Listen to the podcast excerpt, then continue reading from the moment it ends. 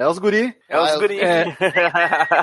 O meu, o, o meu irmão só, só tomou a. Oi, a- vamos gravar em 5 hoje? Não, eu, tô, de- eu, só, eu só tô frescando só. Fabinho disse, É, que vamos- tá, Fabinho disse que tá aqui só pra frescar. Tá com É, saudade. gra- não, não quer gravar, não? Dá pra você gravar se você quiser, ué. Não, eu não. não nós vai podemos gravar? de quatro. Ai, que delícia. Né? Mesmo de Ui. cinco dá pra gravar de quatro. Eita, de Né? De cinco é com o rabinho no chão. Sim, bora, fala, fala, Falar em de quatro, viu que agora lançaram uma, uma, uma Coca-Cola de quatro litraço? Ai, Ai, ai, que ai, ai, ai, ai, Vou ai. começar. Essa, essa é, é só chegar ao fim de ano, né, Kelly? Não, é, aí eu vou falar pra ele assim, cara, que porra, tá, esse negócio de pandemia tá brabo, então eu tô usando, tô fazendo outro- uns trabalhos informal, né? Eu tô vendendo máquina digital. Ô, Taylor, você quer uma máquina minha? Não. vamos, vamos, vamos, vamos pro tema pertinente. Ô, Flavinho, então. antes de tu ir embora aí, desculpa por tudo, é que às vezes a gente é meio cabeçudo, mas É, não machuca por dentro, né? A sétima temporada do podcast mais nostálgico da Podosfera está a todo vapor. MachineCast.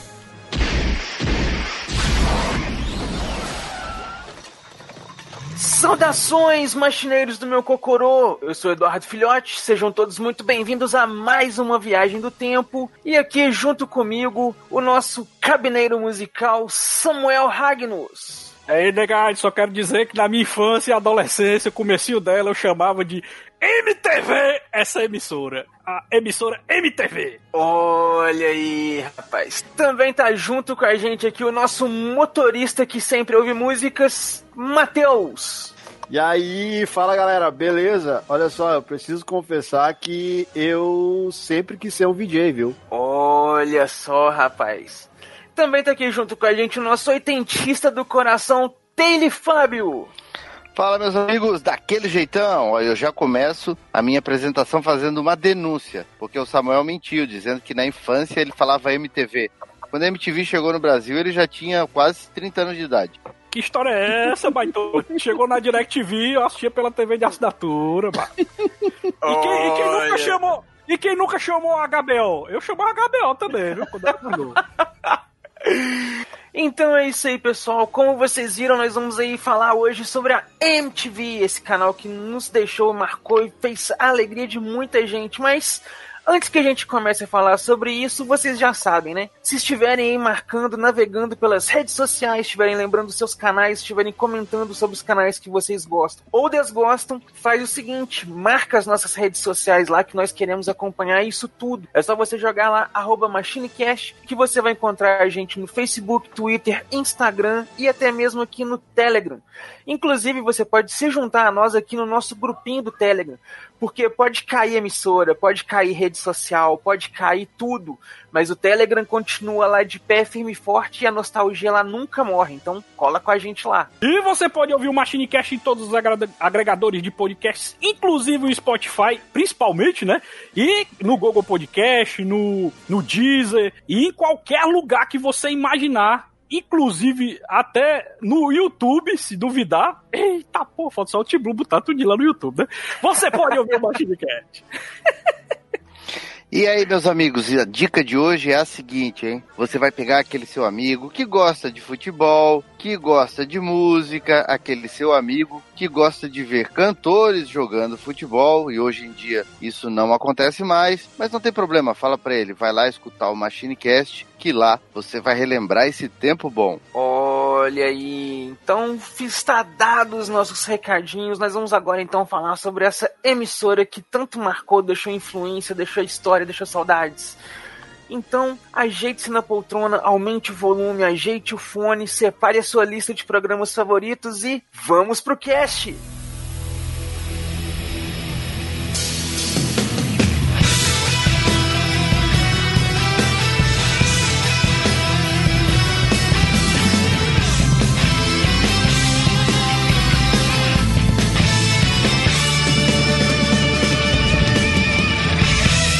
MachineCast, o podcast que vai voltar no tempo.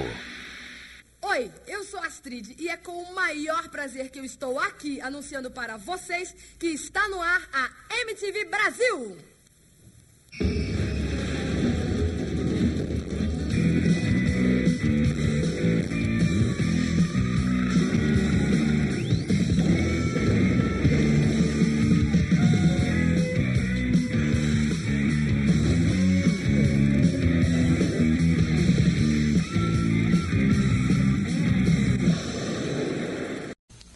OMTV.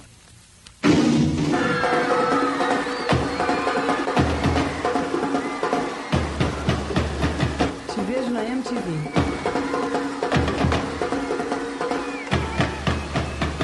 Te vejo na MTV. Isso é Brasil, isso é Brasil. MTV. Isso é Brasil, isso é Brasil.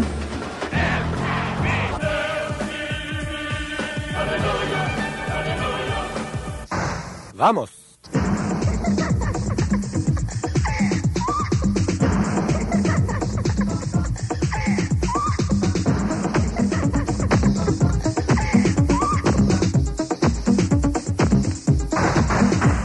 Vejo na MTV.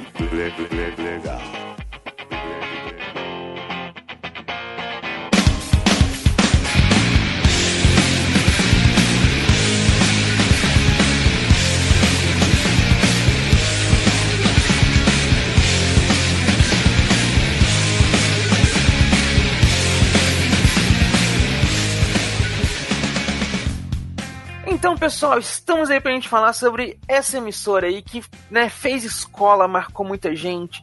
Se tem youtubers hoje aí fazendo apresentações aí diferenciadas e puxando formas diferentes de fazer apresentação, com certeza tem alguma raiz, alguma sementinha ali que foi plantada pela MTV, que mudou muita coisa aí na história da TV, infelizmente nos deixou. E nesse cast especialíssimo aqui de hoje, a gente vai relembrar um pouco dessa história, como ela surgiu, como ela nos deixou, os quadros que marcaram e começando antes de mais nada, como que a gente conheceu essa emissora aí? O Taylor já revelou pra gente aqui que o Samuel conheceu a MTV, na verdade, depois dos 30.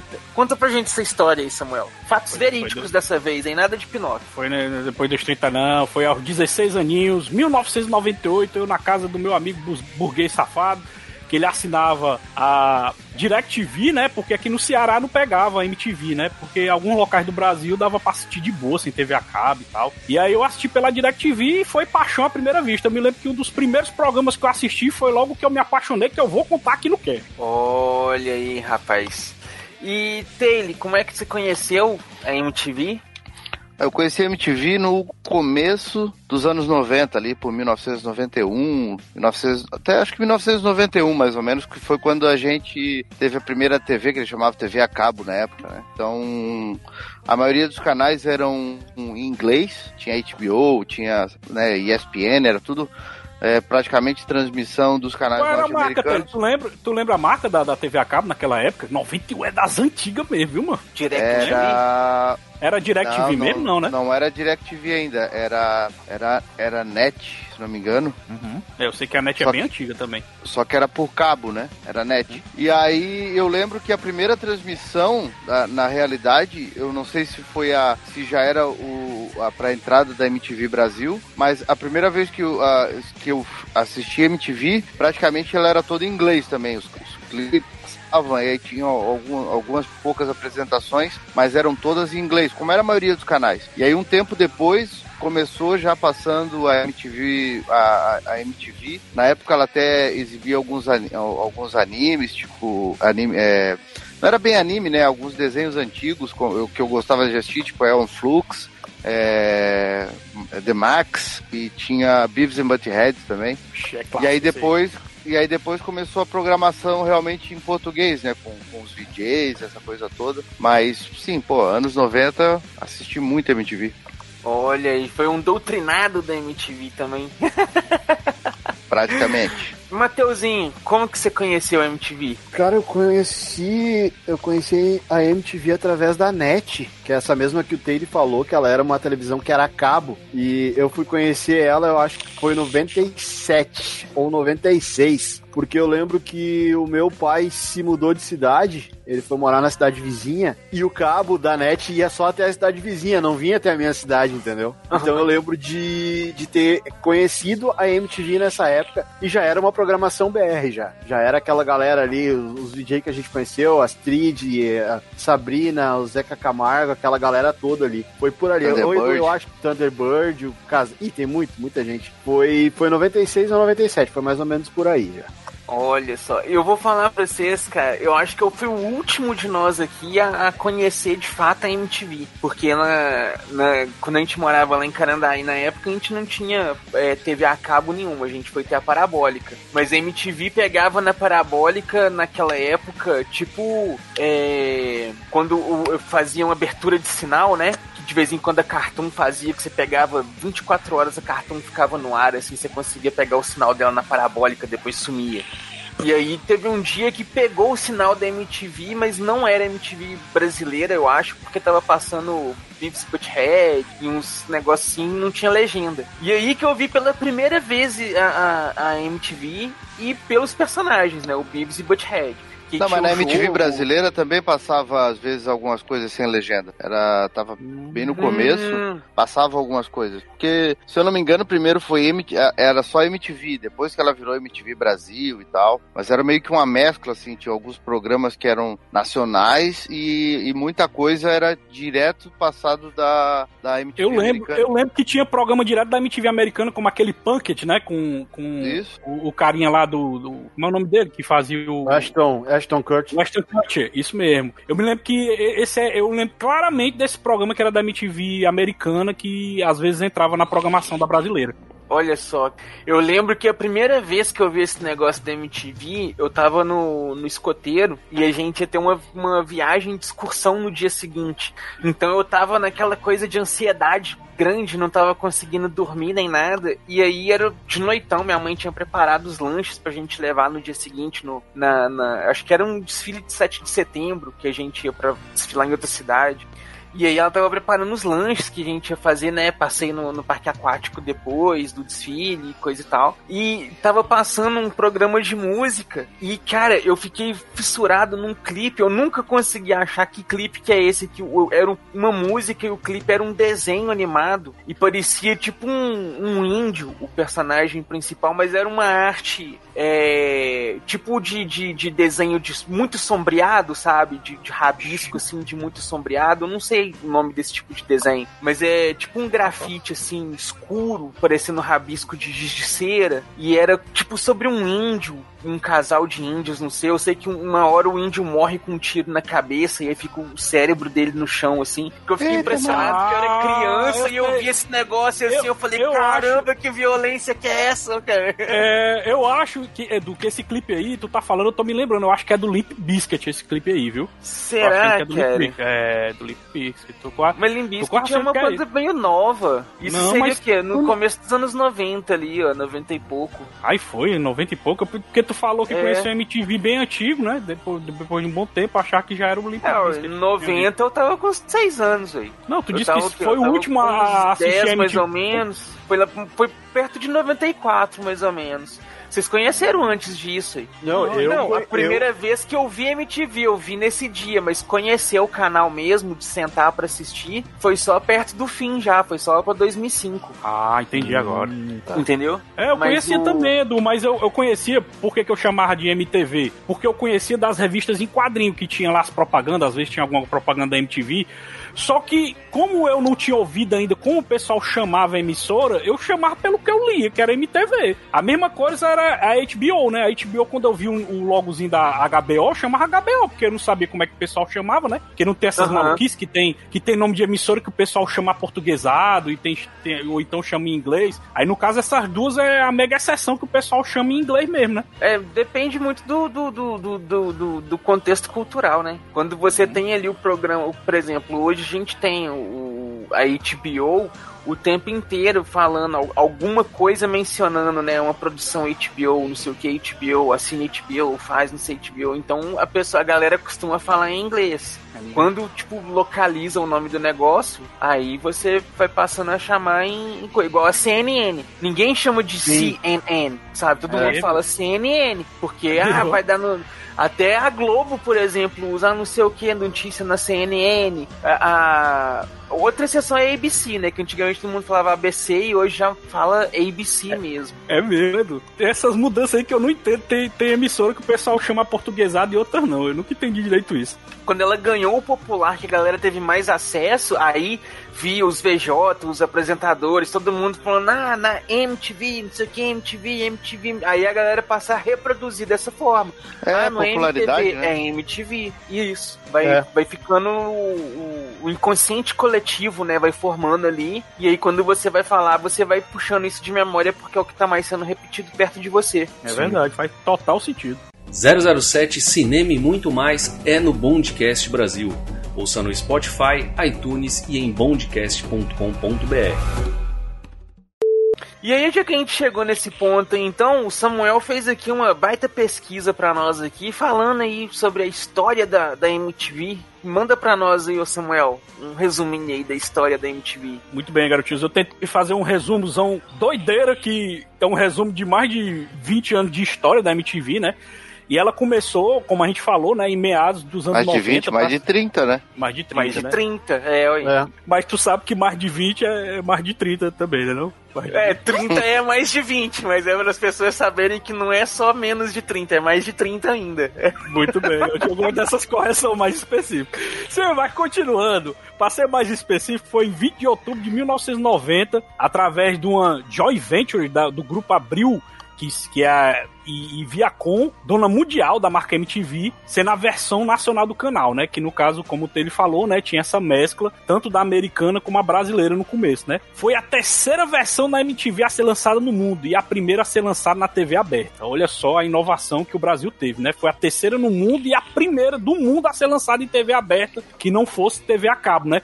Porque, se eu não me engano, galera, agora eu não lembro de cabeça onde é que a MTV pegava sem TV a cabo. Eu acho que era São Paulo e Rio São só. Paulo. Era É. só São Paulo, né, Edu? Eu não sei Rio, Era. mas São Paulo sim. Pois é. Aí o que acontece? A MTV ela ficou tão popular que no começo da década, de 2010 era considerada a maior rede jovem e a sétima maior rede de televisão do Brasil. Além disso, a MTV Brasil foi a primeira TV segmentada do país dedicada ao público jovem, né?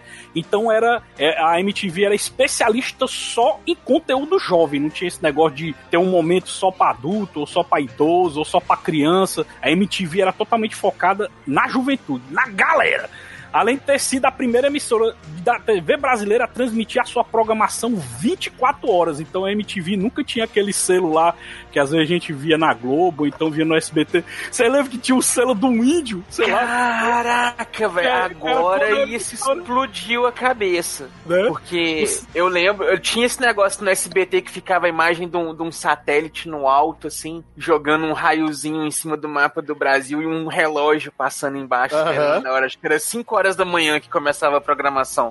Sim. Mas que a E MTV Globo? foi a primeira a fazer as 24 horas, eu não sabia, cara. Era, era assim, a partir deste momento, ah, desligaremos os nossos sinais para manutenção dos equipamentos. É, justamente. justamente. E a TV Globo, Edu, tu lembra que a TV Globo botava um arco-írisão, né? Que era a tela toda cheia de cores, assim, né? Cortada assim, né? Com E- aquele vertical. É, passando é, o tempo inteiro chatíssimo. Nossa, mas caralho, mas isso aí faz muito tempo, viu? Acho que a gente tá lembrando de cor de mais de 20 anos, né? Mais de 30 anos. Pronto, mais de 30 30 anos. tá lembrando. É. Ah, é, aí o cara ficava olhando TV quando acontecia isso, sabia, vá, vou me atrasar pra aula. Pode saber. E já deu, né? É verdade. Né? Tardão da- Saiu tardão da programação, noite. perdeu a aula. É verdade. Sim, mas o que é que acontece, né? Eu, eu, eu coloquei três momentos da MTV, né? Que foi o auge dela, que foi em meados de 2010. E o momento que a, TV encerrou sua transmissão, né? Em 30 de setembro de 2013, após o fim do processo de devolução da marca MTV pelo Grupo Abril para a Viacom, né? Porque, eu não sei se vocês sabem, mas Abril Jovem já vinha passando... Porque o, o Grupo Abril é o mesmo grupo da Abril Jovem, né? Já vinha passando por um Aham. por uma decadência há muito tempo. Vocês lembram que tinha as revistinhas da Abril Jovem e vendia DC e Marvel? E ela entrou em decadência e a MTV acabou entrando no meio, entendeu? A versão brasileira da MTV. E acabou tendo que devolver a marca pra MTV original, né? Aí começou em junho devido à grande crise financeira que tanto o grupo como a emissora passavam. Uma coisa muito legal que a emissora fez, e, e eu acho que esse foi um marco bem interessante, Uhum. a abertura da primeira transmissão da MTV foi a Astrid Fontenelle que fez. Ela que deu a Astrid, cara assim e falou: ah, começa aqui a MTV Brasil, não sei o que e tal, e deu o marco zero da, da emissora. E aí ela seguiu carreira, saiu da emissora, foi pra outros projetos, foi fazer outras coisas e tudo. A Astrid, a, a Astrid foi a, a que começou a maldição da MTV, né, Edu? Porque todo mundo que saía da MTV, 99% dos VJ não conseguia eh, fazer tanto sucesso como fazia na MTV, né? Nas outras É. emissoras eles sempre eram meio apagadinhos, né? Raríssimas É, porque exceções Eles não eram a estrela igual eles eram na MTV, né? Isso Mas mesmo. a, a questão é assim, ela ficou, né, a sair da emissora e ficou afastada e tudo, mas quando a emissora foi fazer a última transmissão, eles convidaram a Astrid Fontenelle para fazer o encerramento e o marco final da, da emissora. E aí assim, ela falou a mesma frase, né, que na abertura ela falou, aqui começa a MTV Brasil, aí na última ela falou, e aqui acaba a MTV Brasil.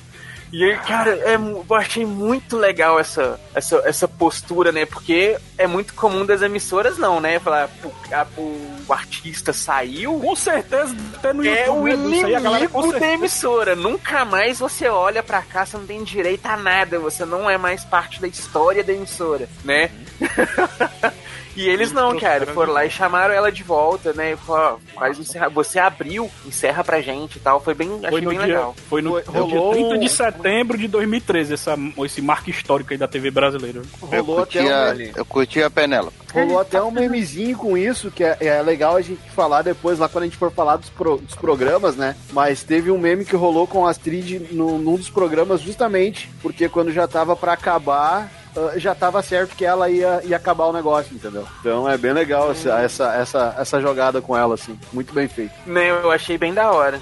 Mas continue, Samuel, a, a história da MTV. Pois é, é tanto, Edu, que em 2020, sete anos após a venda e cinco, e cinco após as transferências, todo, todo esse processo burocrático aí, a emissora foi substituída pela, pela emissora que hoje em dia tem o nome de Loading, TV Loading. Eu nunca assisti Tinha, essa né? TV Já foi Loading. também. Já Tinha, foi também? já. Vixe, já tá foi. na minha pauta. Fala, meu Deus do céu.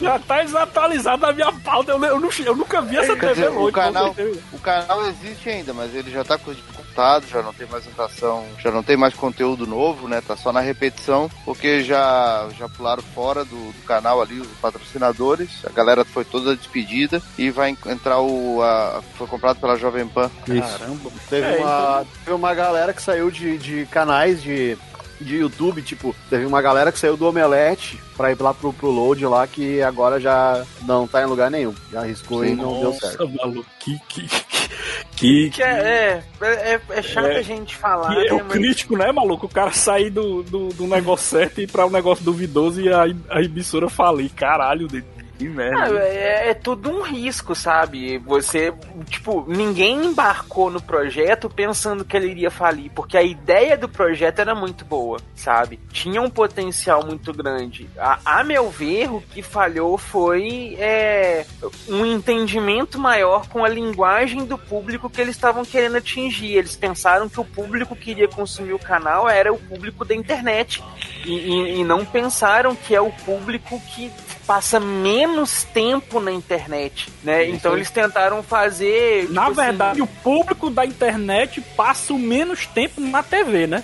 Então, É, aí o público que ia consumir a TV é um público que passa menos tempo na internet, entendeu? É- é e eles tentaram emular na TV o, o- tipo a internet. Cara, se o público não Loucura. vai pra internet consumir isso, é, eles não vão ligar a TV pra consumir o que eles não querem consumir na internet. Tem que fazer um- um- uma linguagem um pouco diferente. São, é, são públicos diferentes, né? É, é a mesma, é, né? Você conta uma história, aquela ideia de você contar uma história. Se você conta pra uma criança, você conta de forma lúdica. Se você conta pra um adolescente, você coloca um pouco mais de ação e coisa e tal. Se você conta pra uma pessoa mais idosa, você coloca um- uma coisa mais, né, mais drama, vamos colocar assim, mais romance. Depende do público-alvo que você quer atingir. E pode ser a mesma história. Você não precisa mudar a história, sim a forma que você conta a história. O que faltou nessa galera foi essa assertividade de falar a língua desse pessoal, entendeu? E não a língua da internet. É, e sim. aí deu ruim. Que foi o ponto que a MTV soube, né, velho, certeiramente fazer quando ela começou, que foi justamente isso. Ela chegou falando a língua da galera. Então, você chegava, você ligava na MTV ali, você viu o pessoal falando as suas gírias que você falava no seu dia a dia, no seu cotidiano, aquela estética urbana que você estava acostumado a ver nos gibis que você lia, na- nas camisas que você usava né, nas coisas que você consumia, e você vendo toda aquela estética representada, aquela coisa representada ali, assim, ó, velho, me identifico com isso aqui, eu vou consumir isso aqui. É melhor do que consumir aquele outro material. Aí Mas assim, avaliando, mas avaliando assim esse início, meio e fim da MTV, Edu, a impressão que eu tenho, eu posso estar errado, certo? Mas a impressão que eu tenho é que o fim da MTV no Brasil, eu acredito que tenha sido mais por causa das emissoras grandes que ficavam comprando os VJ da MTV, entendeu? Porque, por exemplo, vamos dizer que na MTV o cara ganhava 10 mil, aí vinha a Globo e ofertava pro cara 50 mil, aí tirava o Casé, um exemplo, aí já perdi o Casé, aí ia tirando todo mundo, tirava a Fernanda Lima, tirava é, toda a galera e no final das contas só botava VJs novos que não tinha, muitas vezes não tinha o mesmo carisma que os antigos, né? Aí eu acho que talvez isso tenha influenciado um pouco pro fim da, da emissora. É, mas eu acho, eu acho que resumir a MTV aos VJ dela é muito pouco, né? A MTV tinha Né? muita coisa inovadora. O problema da MTV, eu acho que geralmente foi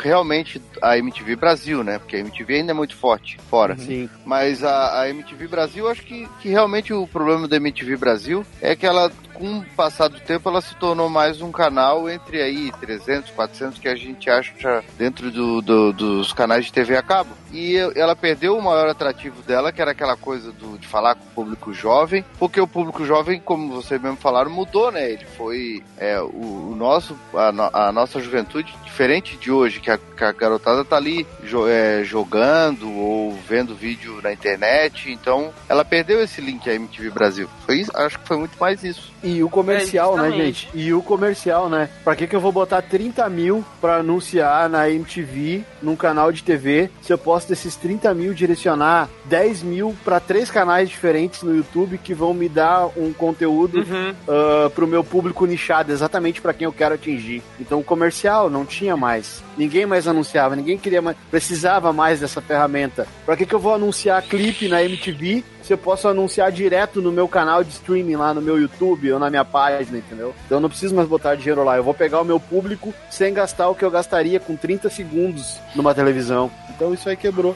É, a, a internet ajudou a, a, a tirar da MTV muita coisa que tornava ela uma- um diferencial do, do- do- dos canais, né, cara? Igual vocês comentaram esses pontos aí. Por exemplo, quando o, Michael Jackson fez o lançamento do Black or White, ele fez o contrato com algumas emissoras ao redor do mundo e coisa e tal, e fez o lançamento do clipe, tipo, simultâneo. O, o planeta, vamos colocar assim, assistiu o clipe. O que, que, o que o cara precisou fazer? Entrar em contato com várias emissoras pra combinar o horário, pra combinar o negócio, pra fazer, sabe, Pra poder lançar o clipe conforme ele queria. Hoje em dia, o artista ele só pega e lança no YouTube. E ali você colocou no YouTube, pô, em questão de hora, você já tem ali, já gera receita que, É. que o canal não consegue gerar com um dia de veiculação inteiro. E outra, outra coisa é, que tu falou especificamente desse clipe, Edu, tem uma curiosidade legal do, do Black or White, que é ele foi no Brasil foi lançado pela Rede Globo, né? No, Isso, no Fantástico. No Fantástico. Só que a MTV já passava, já, já era a MTV. Ela já tinha a potência de MTV. E ela não pôde passar o clipe. Ela teve que passar o clipe pós-fantástico. Então, quem assistiu o clipe na Globo, horas depois conseguiu assistir na MTV. Daí a MTV ficou reprisando ele. Só que o ponto principal foi que o contrato com o Fantástico ser exclusivo, naquela noite é histórico. Vocês podem pesquisar. O Fantástico bateu 100% de Ibope no Brasil. Sim. Foi a única vez que isso aconteceu, que foi com Black or White, que a MTV fez tudo pra poder passar e não conseguiu, por causa da exclusividade com, com a Rede Globo. Louco, né? Aí logo depois eles passaram de rodo, mas. Ah, e aí eles tiveram que passar uma edição picotada ainda. Era uma edição reduzida, porque o Fantástico ficou com a edição top lá, que tinha todo o clipe que no final ele se transformava na Pantera lá, lembra daquela parada? Que Aquilo quebrava só- o cenário. Isso, aquilo só aconteceu no clipe do Fantástico. Ei, Matheus, usando esse, isso que tu falou, o Ibope 100% quer dizer que praticamente 100% do Brasil tava assistindo esse clipe nesse dia. Não, Todas quer dizer as que- TVs ligadas. Todas as TVs estavam- Quer ligadas. dizer, quer dizer que 1% das TVs de São Paulo estão ligadas. Tipo isso. É, Mas é que quer dizer que as TVs ligadas, sintonizadas em algum canal, estavam sintonizadas na Globo nesse momento. isso aí. Tá doido, incrível, mano. Não é, cara? Foi um feito. E aí, pra você ver, é, quando você não tinha internet, você não tinha, né, os veículos pra você fazer esse tipo de coisa. Então, um artista chegava, cara, o- o- os clipes novos da MTV, os quadros que eles tinham pra apresentar notícias, pra apresentar as novidades, era uma coisa que a galera jovem tinha aquilo como fonte de informação, como fonte pra poder ter o entretenimento e tudo, o que depois a internet fornecia ali. Então, já não era, nossa, uma exclusividade MTV mais. E aí, realmente, igual o Matheus falou, a galera vai deixando de contribuir com a questão financeira, como que o canal vai se manter? É, é bem isso. E aí, já que a gente foi falando aí desses programas, cara, teve muito programa de, de- Já que a gente começou a comentar, teve muito programa de destaque fudido aí, de, de, de bacana aí na, na, na MTV, né? Fala meus queridos, aqui é o Zil, estão curtindo o MachineCast? Não esquece de dar aquela passadinha no bagulho da vez. Filmes, séries, jogos, animes, tudo que você imaginar você encontra por lá. Então é isso aí, falou! Quem quer puxar o primeiro aí, Samuel? É, eu quero puxar o classicão, né? Que praticamente seguiu quase que por quase toda a emissora, do- da época da emissora, ele parou em 2006, que foi o Disque MTV, né? Que a negada ele ligava votando nos clipes, né? E tinha esse lance aí da gente ficar acompanhando quem era o clipe do dia, né? E tinha também o clipe da semana também do Disque MTV, né? Que também foi um, um marco na, na sua época, né? Cara, e o Disque MTV foi um programa que quando eu comecei a acompanhar a MTV, né, que foi lá por volta de 2005 por aí, ele ainda passava. E cara, era um programa que eu adorava, que eu MTV mesmo, igual eu falei, eu não tinha como assistir, né, mas esse programa o Disque MTV, ele fez escola. Porque eu lembro que acho que era na Band ou na, na Rede TV, não sei, tinha um programa com a Sabrina Parlatori que era o Clip Mania, que era justamente um Disque MTV com outro nome, que a galera ficava durante a semana ligando, fazendo eleição ali, escolhendo os clipes e coisa e tal, e chegava no dia do programa, mostrava ali os 10 clipes mais votados durante a semana, e passava lá aquela seleção dos clipes. Eu E- me lembro do que o Disque MTV era tão marcante que quando eu assistia, quando eu comecei a assistir no, em, no- em 98, foi quando eu comecei a assistir, tocava as bandas pop mais famosas do momento, que era o quê? Era as Spice Girls, os Backstreet Boys, Rock your body, yeah. Everybody, yeah. Rock your body right. o NSYNC, a Britney Spears e quem mais? O Five. Caralho, mano, era só banda pop que ficava no Disque MTV, mano. Ele era lotado de banda pop nessa época, mano. Foi o Que era o- da- a popularidade era toda N5. aquela ali, né? Vixe, N5, meu irmão, essa época aí era, era a explosão do, das bandas pop, assim, de, de boy band, né? Porque nessa época explodiu boy band e, e as Spice Girls também, né? Tinha até a TLC também, né? Que era também outra boy band, aquela Destiny Child também. Caralho, mano, Uhum. era, era muita coisa pop nessa época aí, mano. Era incrível. Era, é, porque, cara, é igual você falou, né, velho? Era o pop. O pop é o popular, é o que, que é o que é o consumo de massa, vamos colocar assim, né, cara? Então, mesmo que saísse, por exemplo, ali um, um, um clipe super trabalhado do, do Iron Maiden, por exemplo, né, cheio de efeitos, cheio... igual, por exemplo, do Devolution do Pearl Jam, que é mais ou menos dessa época e que é um clipe com desenho animado todo feito pelo Todd McFarlane, que é o criador do Spawn. Esse clipe é esse, E, é e uma música todo, né? Um clipe todo muito bem feito, ganhou prêmio na MTV de, de, de melhor clipe, coisa e tal. Não passava tanto quanto o clipe dos pop, que era o que a galera queria consumir, apesar de menos produzir de tudo, porque é, hoje, por exemplo, a galera lá lança um clipe pop, você quer aprender a dança, você tem um milhão de canais no YouTube de escolas de dança que ensinam os passos, que ensinam a dança, né? Que ensinam o ritmo pra galera ir pra, pra boate, coisa e tal. Na nossa época, quem que fazia isso? Os clipes. Então, todo mundo queria ver o clipe da- das músicas que estavam ali pra poder dançar depois, imitar os passinhos Então acabava que música brasileira era muito clipe de axé, muito clipe de é, é, música mais dançante assim, era o pop internacional, né? E isso aí bombava mais por conta disso também, cara, da galera poder pegar os passinhos pra poder aprender a dançar, fazer as coisas.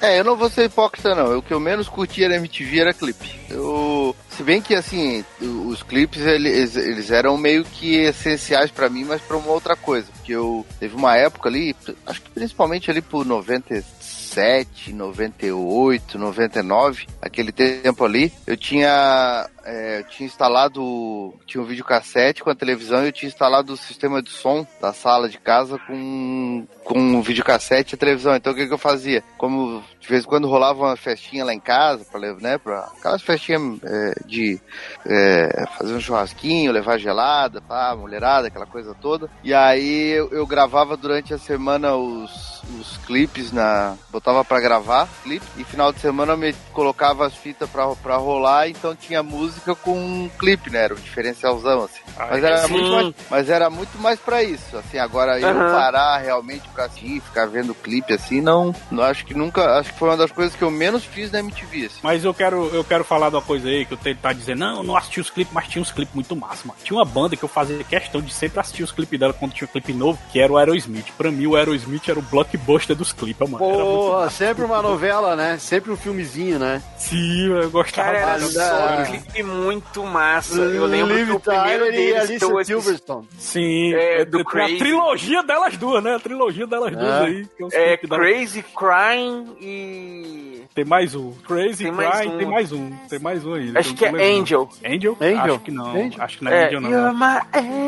angel. É não, é não. É, é uma. é, a da Liv Tyler é aquela do, do que tá faltando, que eu esqueci o nome, é aquela do cara que entra numa, que, é- que entra numa realidade virtual e bota uma moto. Lembra desse clipe aí? Aí ele bota uma motozona e sai, e sai pilotando com a Liv Tyler e tal. E eles viviam aí nessa realidade virtual aí pra ir pegar a Liv Tyler. Aí no final ele Não. descobre que até o plot twist, ele descobre que quem tava na realidade virtual era a Liv Tyler que tava usando ele, do Caralho, maluco, era muito massa esse clipe aí, mano.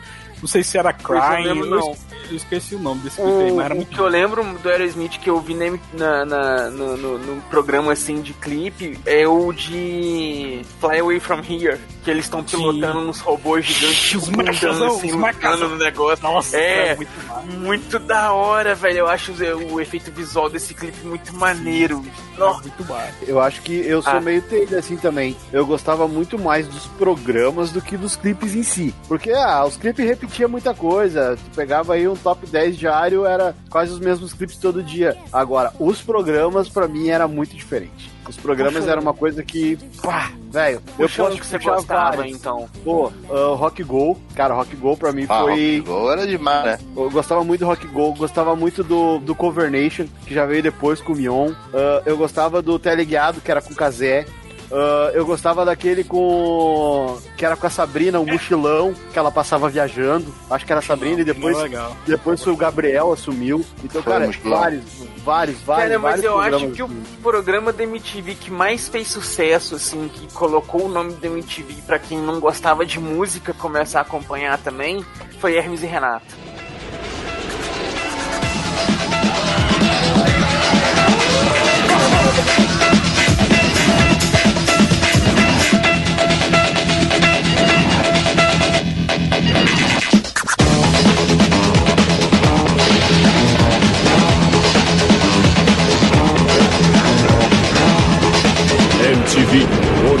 Orgulhosamente apresenta Hermes e Renato. Ah, ia chegar lá. Ia chegar lá. Eu acho que. Porque eles foram um diferencial muito grande na MTV, né, cara? Porque foi esse, essa primeira coisa de você colocar um pessoal especializado em humor de teatro, vamos colocar assim, na TV, fazendo um humor de teatro pra TV. E que hoje a gente tem, né? O Porta dos Fundos Mas fazendo hoje a gente programa sabe pro, pro teatro, né? YouTube. Hã? Hoje foi dado esse nome de humor pro teatro, porque quando eles começaram, eles faziam vídeo numa câmerazinha que um deles tinha lá, que o Fausto tinha, tá? Na casa da avó do Fausto. Eles filmavam as coisas pra eles mesmos assistirem assistir. E aí um dia o Fausto viu numa chamada da MTV pra mandar material, e aí ele mandou uma fita. E aí meses depois ele recebeu uma ligação dizendo que perguntando se ele tinha mais daquele conteúdo. Aí ele disse tenho, mas não tinha. Aí ele chamou a galera e eles começaram a gravar e foram Mamonas? pra é, e foram pra MTV com o material que eles tinham. E lá eles começaram com um programa que eu acho que era de 15 minutos, não, era 5 minutos. Vocês lembram? Que o Hermes e Renato não começou com um programa gigante. é? ele era, não. ele tinha, ele tinha inserções, lembra dele? Era inserções Era tipo uma sketch Ah. que aparecia de, de, de meio de programa, assim. Não, mas isso, não, mas isso foi, não, foi bem no começo, depois já virou programa ali, é, Hermes e Renato, inclusive, passou, pô, os caras era muito, muito, tinha, tinha até quadros sequenciais dentro do programa deles, era, tinha Sim, sim. Miguelito, o Joselito sem noção, É, ele não. ele não sabe brincar, tinha o, O- Massacration, O Telaclass. O Telaclass é dele, né? O Telaclass, é? O Telaclass começou no Hermes e Renato e depois se desprendeu. E passou a ser um Ah. programa independente do Hermes e Renato, o Telaclass. O, te, o Telaclass eles jogavam na segunda de noite, tipo, perto da tela quente, velho. Era pra combater a tela quente o Telaclass, velho. Eita porra. Mas era massa, né? A dublagem dele. E hoje no YouTube só o que tem é canal da negada redublando os filmes pra frescar, que, que era o que eles faziam no Teleclass, né, velho? Doido, Ah. é massa demais. Mas eu tenho que falar, galera, do meu programa favorito e do meu VJ favorito, certo? E eu conheci a MTV em 98 e na época eu, eu focava muito nos clipes, mas teve um programa que me chamou a atenção porque ele era um programa que brincava com os clipes, ele zoava os clipes, que eram os piores clipes do mundo. Cara, eu adorava esse programa com o Marcos Mion. Muito bom, Ele, muito bom. Ele e o Mionzinho. E um dos primeiros clipes que eles. Cara, eu lembro como se fosse hoje, mano. Um dos primeiros clipes que ele analisaram foi o Bad do Michael Jackson, mano. É muito engraçado, bicho. Ele analisando os clipes, mostrando os erros, brincando com o Michael Jackson, que o Michael Jackson queria querendo ser mal, mostrando os erros da galera nas danças. Ele, ele, ele ia atrás, galera. O que eu achava impressionante, eu não sei quem fazia isso, não, que eu nunca, eu nunca lembrei quem, quem procurava esses erros. Não sei se era o próprio Marcos Mion que achava. Mas eles achavam erros no fundo da tela, mano. Teve um erro, mano, que eu me lembro até hoje, que o Michael Jackson, no clipe Bad, ele senta numa mesa de sinuca e a mesa de sinuca não tem os buracos, mano. Aí o Marcos Mion fica fresco. Onde mesa é essa? Cadê os buracos dessa mesa, mano? Ele para. E eu me lembro que ele tinha um cavalo de madeira, tu lembra, Deus? Que ele tinha um cavalo de madeira que a gente de pé de pano. Ele, Ei, calma aí, calma aí, para, para, para, olha aqui. Aí eu botava o pé de pano apontando. Olha só, mas isso aqui não tem buraco, como é que pode? Mas a negada faz uma sinuca sem buraco. Mas era engraçado demais, mano. Os piores clipes do mundo eram incríveis. Eu adorava esse programa. E é um dos que eu Era senti de muito falta. de rir. É, é muito bom, mano. É muito Oi. bom. Quem lembra do pro- e quem lembra do professor Gilmar no, no Hermes e Renato? Para com essa porra aí, meu irmão! Porra, meu irmão. Achei que ia me dar bem nessa porra. Bando de badernista. Não aguenta meia hora de porrada comigo. E aí, vai encarar? Não, não, não, professor, que isso? Desculpa aí, desculpa aí. Ó, era bom demais. Ô, meu, o Samuel falou do, do, do programa do Mion. Cara, o Mion, ele fez o Supla bombar, o Supla, o Supla renascer, o Supla voltar das é cinzas, cara. É Porque ele verdade. pegou, ele pegou o clipe do Supla. Japa, Ah, Japa Girl. É, Japa Girl. Japa é, Girl. E, cara, ele botou e, cara, Ele, e começou ele trouxe a ele dos galera mortos, né? curtir. A galera começou a curtir a música, cara. Isso Sim. chegou no Supla, o Supla lá nos Estados Unidos, o Supla não fazia noção que ele tava vendendo no Brasil, cara. E quando ele foi descobrir por quê, era por causa de um programa do Mion, velho. Sim. Que viagem, É velho. tanto que ele ficou tão famoso. É tanto que ele ficou tão famoso que depois foi pra casa dos artistas, porque foi pouco tempo depois da casa Eu- dos artistas. Isso, Foi 2001, isso foi aí. 2000. O que lançou o Supla pro, pro mundo foi o Rock Go. Que ele foi o maior jogador de todos os tempos no Rock Go. Jogou Ah, muito. é? Eu não lembrava não Também. dele no Rock Go. Nossa, Cara, Inclusive- inclusive- uma galera Supla bombar, né, velho? Inclusive o Supla participou agora da última da última edição do da Copa Desimpedidos, né? Que os caras emulam, Sim. tentam emular um Rock Go com youtubers e o Supla participou agora, pra relembrar Ah, o mas Rock, Rock Go. Go não tinha como, né, cara? Pô, Rock Go, muita gente boa ali, né? Começou com. Acho que ele começou a ser apresentado pelos sobrinhos do Ataíde, lá nos Isso anos aí. 90. Depois entrou. é, até o Adnet teve ali no negócio, Paulo Bonfá, lembra? Marcos Sim, Bianchi sim. apresentavam, o Luciano do Vale apresentou uma época. É. Aí, e cara, os caras jogavam bola mesmo ali. O Skank foi tricampeão do troço, o, que é o Samuel, que é o nosso Mineiro, né? Tarantino brasileiro. Jogava muito, jogava Hã? muito. Sim, ganhou. Mineiro, né? brasileiro. ganhou- Em, 90 e, em 96, o time do Engenheiros do Havaí, o Humberto Gessinger mandou fazer um uniforme igual ao do Grêmio e foi participar do campeonato com o uniforme do Grêmio. Lembra disso, David? Sim, e o, e o Skank ganhou o primeiro em 95. Isso aí, cara. Uau, o Paulo Bonfá, cara, que esses caras eram muito bons. Cara, tinha muito cara que jogava um bolão ali. salve. O- Tirem as crianças da a- sala. A galera do Cidade Negra jogava muito, o time deles. Tony Garrido, Os caras jogavam muito. O, é, Cara. jogava muito. Kiko Zang- Zambianchi jogava muito. Só que aí quando chegou ali no começo dos anos 2000, lem- não lembro o ano certinho, que aí o Supla jogou ali, acho que se não me engano, duas temporadas ou três. Cara, aí o bicho batia um bolão. O bicho era foda. Sim, jogava muito, jogava muito. Nossa, nossa. Né? E aí, Mas tu lembra da treta? Lembra da treta do, do Di Ferreiro com o. com o vocalista do, do coisa lá, o, com o Jimmy? Do. Jimmy. Do Matanza, que eles quase saíram na porrada ao vivo? O que aconteceu? Dick é estreante nesse Rock Go com NX0 defendendo as cores do Chelsea. Qual foi a razão da discussão de sua parte com o gigante irlandês James McDowell? Boa noite. O Jimmy, desde o começo, ele já deu um carrinho por trás aí em mim. Agora ele tá dando no FI. Então, o cara tá tipo um personagem no campo. Não tô entendendo o que ele tá fazendo. Tá querendo machucar os outros. Aqui é uma brincadeira. Bom, está tá legal na escuta. pra caramba. James McDowell beleza? está na escuta, está feita a pergunta. Direito de resposta. É, houve aí. excesso de virilidade de sua parte? Qual foi a, a- a razão, no seu ponto de vista, James McDowell? Antes de mais nada, é importante lembrar que se alguém está sendo personagem aqui, é o meu combatente que está fazendo personagem de um palhaço. Eita, boa. Começaram a se Né, peitar MTV e foram tinha dessas, cima. né, cara? Foram indo pra cima do foi no e ano aí que o cortaram. CPM 22 ganhou, não foi? Ah, eu não vou lembrar quem ganhou esse ano. Eu lembro da treta. Eu lembro da treta. Eu lembro que se xingaram e foram se encarando, foram indo pro meio do campo e, meu, cortar. Chegou uma galera do Deixa Disso e aí cortaram a imagem porque ia sair ao vivaço ali, os dois caindo na porrada.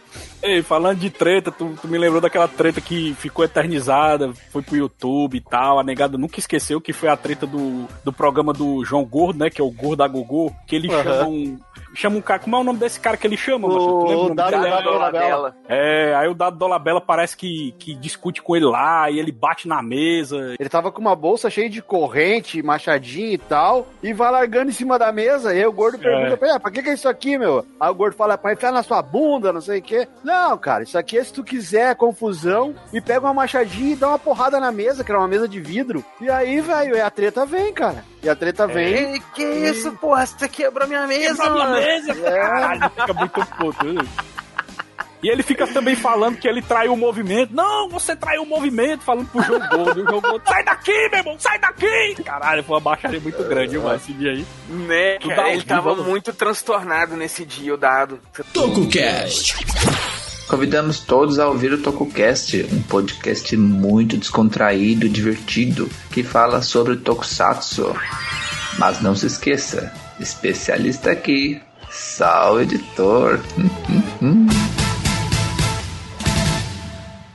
Bom, Cara, mas vocês falaram do João Gordo. Vocês falaram do João Gordo, me lembrou de, de uma parada que, que deu-se origem num dos programas do João, que eu não lembro Ah. o nome do programa, mas era o. a turma do Fudente. Drogaria MTV de desenhos animados.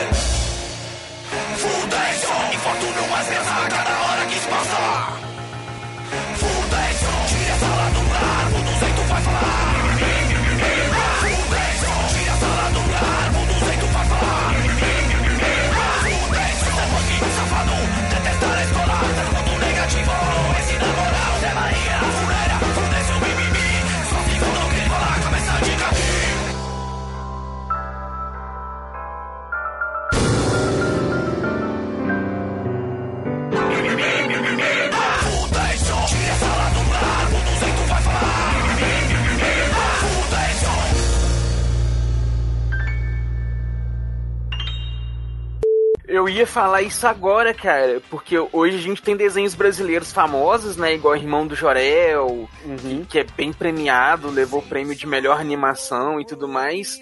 Mas começou essa, essa coisa do desenho brasileiro bacana aí, eu acho que foi com o Fudêncio. Foi, com Foi. certeza. Né, cara? E bombo. E, e, cara, e foi febre. Tava em tudo quanto é canto. Tinha em caderno, material escolar, em, em, em vinhetinha passando na MTV. Toda hora você tá vendo um negócio, tá vendo um programa, parecia funéria lá. Infortúnio. O Fudêncio, Edu, eu posso. é, a minha memória é muito ruim, sabe? Mas a impressão que eu tenho é que o Fudêncio foi o primeiro desenho brasileiro mesmo que passava na MTV, né? Não sei se teve outros primeiros antes dele. Vocês lembram que tinha um que eu não lembro o nome, por isso que eu não botei na pauta. Eu, eu não lembrei o nome e não botei na pauta.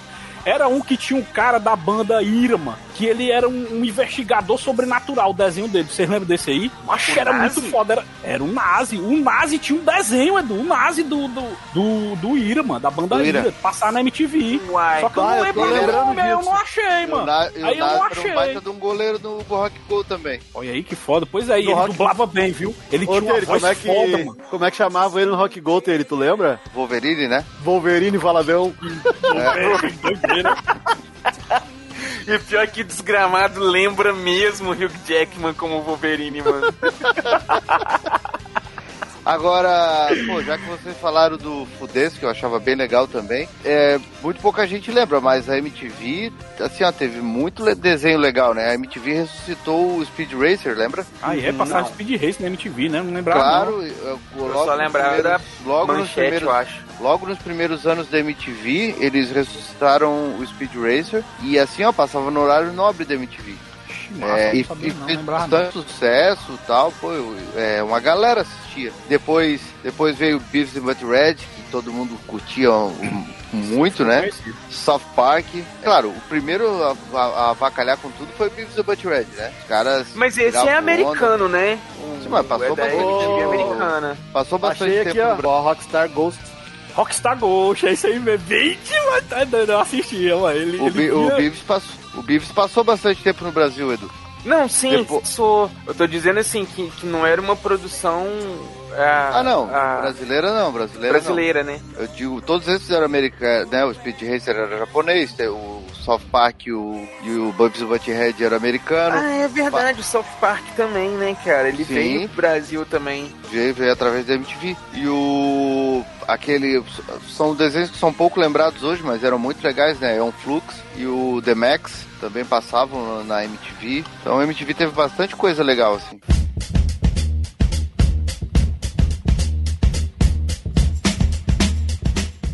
E aí, fala galera, beleza? Eu sou Matheus Silva e eu tô passando aqui para convidar todos vocês a conhecer o Dropcast, o meu canal no YouTube, onde todo domingo a gente vai bater um papo sobre séries e filmes e toda segunda a gente vai trocar uma ideia com um convidado num cast de entrevistas. Então, se inscreve lá, Dropcast no YouTube. Valeu!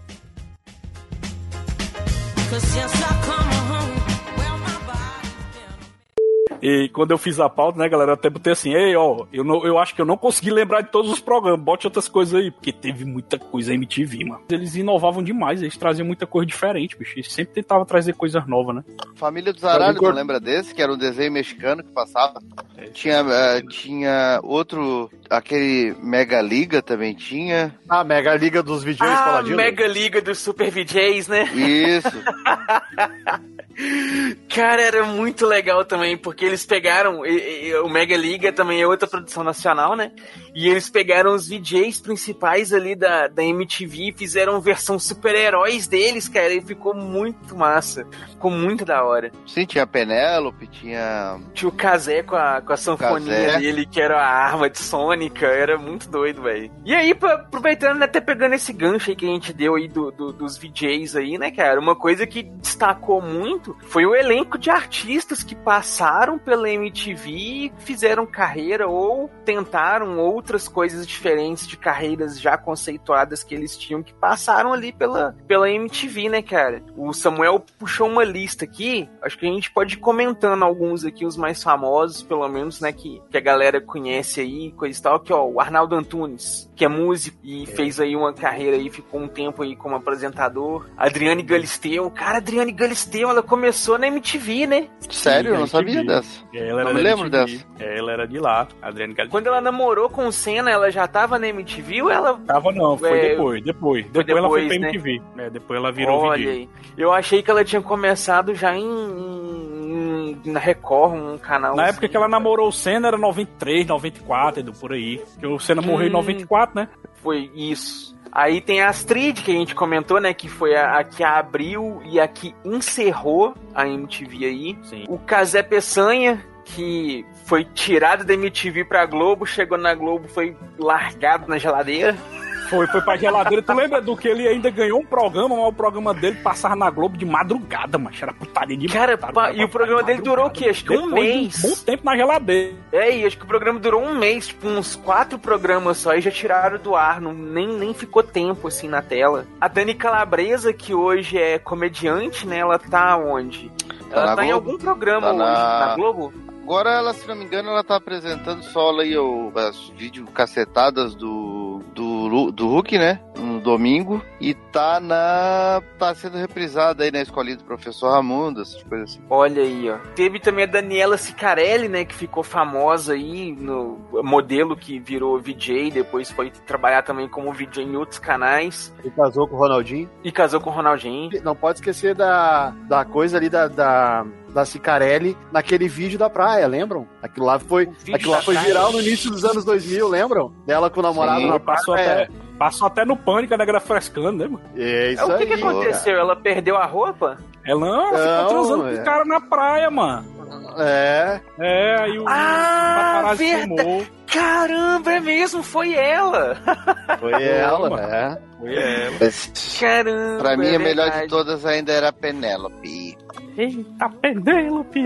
Ah, ó, a Pe- a- como é que era o, nome- o programa da Penélope Taylor? Que, era, que falava de sexo da madrugada? Ah, Na cama com Penélope? Ah, Na- é isso aí mesmo, né? Na cama com Penélope. Eu acho que era Ah, esse mesmo, que sim. depois teve o. que eles mudaram lá pro, pro programa daquela loura que é mais velha, como é que é que ela chama? Da Monique Evans. Não, mas daí Monique É. Evans não foi. Não, É, foi, É, não. da, é da Rede. TV, a Monique Evans da Rede TV. ele- Então, que aí depois eles mudaram, pegaram pra a ideia do, do, do- desse programa da Penélope. Vai puxando aí na lista aí, gente, os outros VJs aí pra não atrapalhar.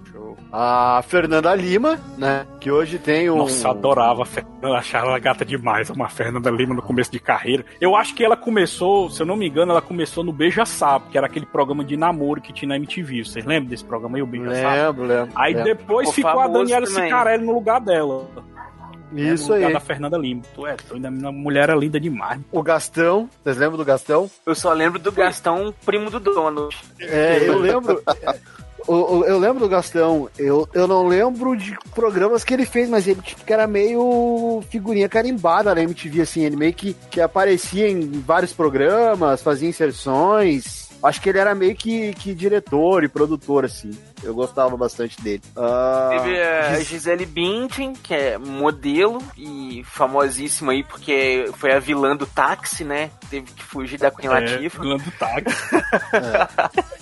Tá, mas tu acha que ela é, era famosa porque fez aquela porcaria de táxi? Não, ela já ela é a modelo brasileira mais famosa. Ela é a modelo, acho que mais ela famosa de todos os tempos, sem ser brasileira ainda, né? Exatamente. além, não- ainda, e além de tudo, ainda é mulher do Tom Brady. Isso aí. Eita. Do, do, do, do Venom? Quem? Não, cara. Tom Brady, jogador Não. de futebol americano. Ah, tá. Achei que era o ator do, do, do Venom. Em algum momento, todos Cagando os seres superiores falaram assim, ó, vou juntar as pessoas mais lindas do universo e dando isso aí. Tu tá louco. Não, Que casal eu, desgraçado. Fernanda Lima com o. Vou te mandar uma foto do Tom lá, como Brady é depois. chama? Vou te mandar uma foto do Tom Brady depois, aí tu vai me dizer, tá bom? Não, que é, não supera a Fernanda Lima com o bonitinho lá. Ele é tão bonitinho que eu esqueci o nome dele. Rodrigo Hilbert. Rodrigo Hilbert, isso aí, ele Que, mesmo. que desgraçado, né? Ele chegou nela e disse assim: vamos casar. Ela disse: vamos. Aonde? Não, não, pode deixar que eu vou construir a nossa igreja. Que filho da puta. Exatamente, né, velho? Ela falou assim, ele, não, ele virou e falou assim: você quer construir uma relação comigo? Mas aí, ó, mais gente aqui. Teve o Sim, João Gordo que a gente comentou aí, né? Do Ratos de Porão. Ele era vocalista, né? Do Ratos de Porão. Sim. Ixi, ele ficou um bom tempo pra na MTV, né? MTV. 96 a Ficou. 2009, mano. O cara adorava É, ver ele, ele foi praticamente a cara da MTV por muito tempo, né, velho? Você falava João Gordo era sinônimo de MTV por muito tempo. Teve o Kid Vinil, que também eu lembro só do nome, não lembro da pessoa. Ele era, ele era vocalista de uma banda chamada Magazine. Ele faleceu faz uns 3 anos, eu acho, 3, 4 anos. Era muito legal o som dele. Cara, ele não era um artista músico dos anos 80, não? Isso, isso mesmo, isso mesmo. Mas eu não lembro dessa banda que você falou aí, não. É sim, Magazine. Caramba. Eu lembro É, do Maga- nome dele, da, da banda Magazine, eu não lembro, não. Porra. Sério. Aí também, também, ó, tem, teve mais aí o Lobão, né, que hoje em dia é mais famoso pelas opiniões políticas, né, é, polêmicas, e isso me fugiu a palavra. Que hoje em dia é mais famoso pelas opiniões polêmicas do que pelo trabalho artístico em si. Mas ele era roqueiro, né, cara? Ele era do movimento rock aí do Brasil. Luana Piovani, pra mim, essa é novidade. Eu Pô, não sabia lembro da dela também. No ano, no ano 2000, no ano 2000 ela participou da MTV. E o que que ela fazia lá, Samuel, na MTV? Que eu não lembro. Cara, eu, eu não lembro, não lembro, não lembro qual era o programa que ela fazia. Não sei se era o Di- Disque MTV. Aí, ó. Agora um dos que eu mais lembro, cara, Luiz Thunderbird. É, Thunderbird. E do Thunderbird. Thunderbird eu lembro, do Thunderbird eu lembro muito. Primeiro, por causa do cachorro Thunderbird do TV Colosso, que era homenagem a Thunderdog. ele. Homenagem. O Thunderdog. É. Aí eu chamava de Thunderbird ele mesmo. Porque ele era o Thunderbird, velho. Nítido ali, ó. Com, com direitinho aquele cavanhaquezinho ali no E queixo. o Thunderbird, ele tem um estilo de falar muito próprio, né, Edu? É muito característico, né? O jeito de falar dele. Ele tem um sotaque próprio, mano. É o É, ele sotaque todo Thunderbird. muito peculiar, né, cara? O, o vestuário dele, o visual do bigodinho, do, do, do- do- da barba dele no queixo ali, assim, compridinha. Então, ele é um, um cara todo peculiar em si. E, e ficou muito legal o cachorro. Gostei. Eu, era um dos meus personagens favoritos do TV Colosso, junto com o Paulo Paulada Power. Paulo Paula. Aí teve também, ó, Marcela Diné, que hoje tá na Globo, né? Fez um programa de sucesso na Globo ali, que era tipo um vídeo. Gostava muito do 15 minutos dele. O 15 minutos era engraçado, mano. Tinha ele e o amigo dele no 15 minutos, ele sempre tocando violão, falando alguma coisa Ah. assim do momento. Ele era Na engraçado, época o do improviso MTV ele ainda tava? Ou ele não participou Não do improviso? Acho que não. Ele pode, como eu comentei antes ali, eu lembro dele no Rock Go. Ele apresentou, ele pegou uma temporada apresentando o Rock Go, um dos últimos, quando eles tentaram voltar. E aí era ele, a Tata 2013, Werneck. Era a galera, né? é, era a galera do Comédia MTV. Que aí era ele, a Tata Werneck, aquele. Putz, aí tem mais uma galera que fez a, aquela cena no final da MTV ali que chamava Comédia MTV. Ali trocou um, trocou É, outro. que tal, era ele, a Tata principais era Werneck, a Dani Calabresa, Isso aí. o... O, carinha que apresentava o Fura MTV, que eu esqueci o nome dele, Rafael, eu acho. o Bento. O Bento, o Bento. Isso aí. Também tinha aquele rapaz Gui Santana, que foi até o Zacarias nessa última versão dos Trapalhões aí. Ele também era dessa equipe. É, meu, uma galera. Aí, ó. A gente já citou alguns nomes aí, né? Teve também aí o Marcelo Taz, que No é... começo da MTV, ó. No começo da MTV. né? CQC, né? Os primeirões lá. É. Uma do pro CQC? Esse CQC, né? Que agora já É. não é mais. Teve também aí também o Márcio Garcia, artista da Globo, né? Uhum. Marcos Mion, que hoje também é da Globo. Maria Paula, que acho que tá na geladeira hoje, Maria Paula, né? Faz tempo que eu não mais vejo. Eu acho que depois do, é a do Caceta mesmo, não é Maria Paula do Caceta? É, ela mesma, ela mesma, ela mesma. É, eu acho que ela tá na geladeira agora. O, ainda tem o contrato com a Globo, me parece, mas acho que tá na geladeira. A Marimon, que hoje me parece que é youtuber, né? Mas aí, ó, teve o Mionzinho, que deixou de ser aí o ajudante do Mion e teve, né, o programa Seu ele momento mesmo de DJ também. É, o O Mionzinho nem falava. Tu lembra que o Mionzinho nem falava, Edu? O Mionzinho nem falava no começo, é, é, só fazia tipo ah, os, o- os, os mímicos ali, Sim, ele era só uma miniatura do Marcos Mion mesmo. né? Sim, isso mesmo. O Otaviano Costa aí, eu acho que antes do O positivo na Band, né? Pelo visto. É, não, porque não, o Otaviano, né? o Otaviano Antes dele ele já ficar no lugar pra- do, do, do do, Hulk. do Hulk, é. Aí Hulk teve o Paulo H, Bonfá. E ele foi pro O positivo, né? É, então, quando o, o programa era H, e quando ele assumiu, mudaram o nome pra O positivo. Mas é- era o mesmo programa, manteve ainda a feiticeira tiazinha, a mesma Sim. ideia. Uh, tiazinha. Fecha essa, Fecha essa cadeira velho. e vem. O Vini ficou famoso com ela também, né? O safado. Tá, mas e a música da feiticeira? A música da feiticeira é de uma banda aqui do sul, da banda The Fala. Vocês lembram do Eu tenho a força cavaleiro de Jedi, então vem, popozuda, vai, vai. Ah, é daí é? do sul? Achei que era do Rio. Não, é daqui, pai, The Fala, o nome da banda. Caramba! Com, Não é caiu vamos os viajar- boteado, bolso tudo Não é aqui porque agora. vamos viajar demais, senão eu já ia lembrar das aventuras da tiazinha. Bem, aí Eita, isso é para um cara. outro canal. É, hoje é MTV. Mas aí, ó, teve também o Paulo Bonfá, que eu não lembro dele. PC Siqueira. Caramba, isso aí foi antes dele fazer sucesso com o canal dele ou na época do canal dele? Cara, eu nem sabia que esse, que esse bosta tinha participado lá. Né, eu E também foi no sabia, finalzinho não. da MTV, do, no finalzinho, ó, 2011 Pois pra é, ó, 2013. 2011, 2013, eu acho que ele já tinha o canal, que o canal dele é por volta aí de 2005, 2006 que ele começou, não foi? Ô Edu, mesmo. o Paulo Bonfire, o cara que apresentava o Rock Go, que, eu- que eu brinquei antes. Salve, salve, Sim. ensinem as crianças da sala. Ah? Sim, foi nos ir. primeiros anos. Mas aí não, mesmo Mito Paulo primeiros mas não é mesmo Paulo os Bonfá do... Sobrinhos da Taíde, ele entrou depois. Isso mesmo. Aí, Mas ó. não é o mesmo Paulo Bonfá do Legião não, né? É não, né? Não, do ver, Legião né? nem Não, é não. Paulo, é Marcelo. É, Marcelo. Ah, foi mal, foi mal, ligado?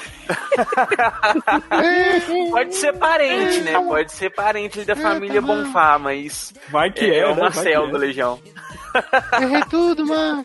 Fugiu, tá fugiu. Aí teve também ali o Rafael Queiroga, teve a Rita Lee. Olha, e a Rita Lee lá no comecinho. Lá no comecinho. 91. É. A Sabrina Parlatori, que também ficou bastante tempo, né? E hoje tá desaparecida. demais. Eu nunca também mais vi a Sabrina Parlatório, mas ela é linda essa mulher, velho. Aí, ó, a Tata Werneck, que hoje tem um talk show na Globo, né? O programa dela. o- Isso. E tem esse Taíde. Quem que é Taíde? É o DJ Taíde Taíde. é o. Taíde, Taíde. É, DJ Taíde. É o Não, que fala aí, mano. Tamanho na Ele quebrada, estourou aí no- nos anos 2000 ali com uma música que tocou muito, aquela Que tempo bom, que não volta nunca mais. Tá ligado? Achou? Não. Eita, também não. Não tô me é muito estranho, mas não lembrei, não. Mas continuando aqui, tem aí pra gente finalizar o Zeca Camargo, né, cara? Que vai explodir cabeça de muita gente aí que conheceu ele no, no Limite, ou no Fantástico. Ah, mas né? ele é bem O cara conhecido. começou que ele- no MTV. MTV, né?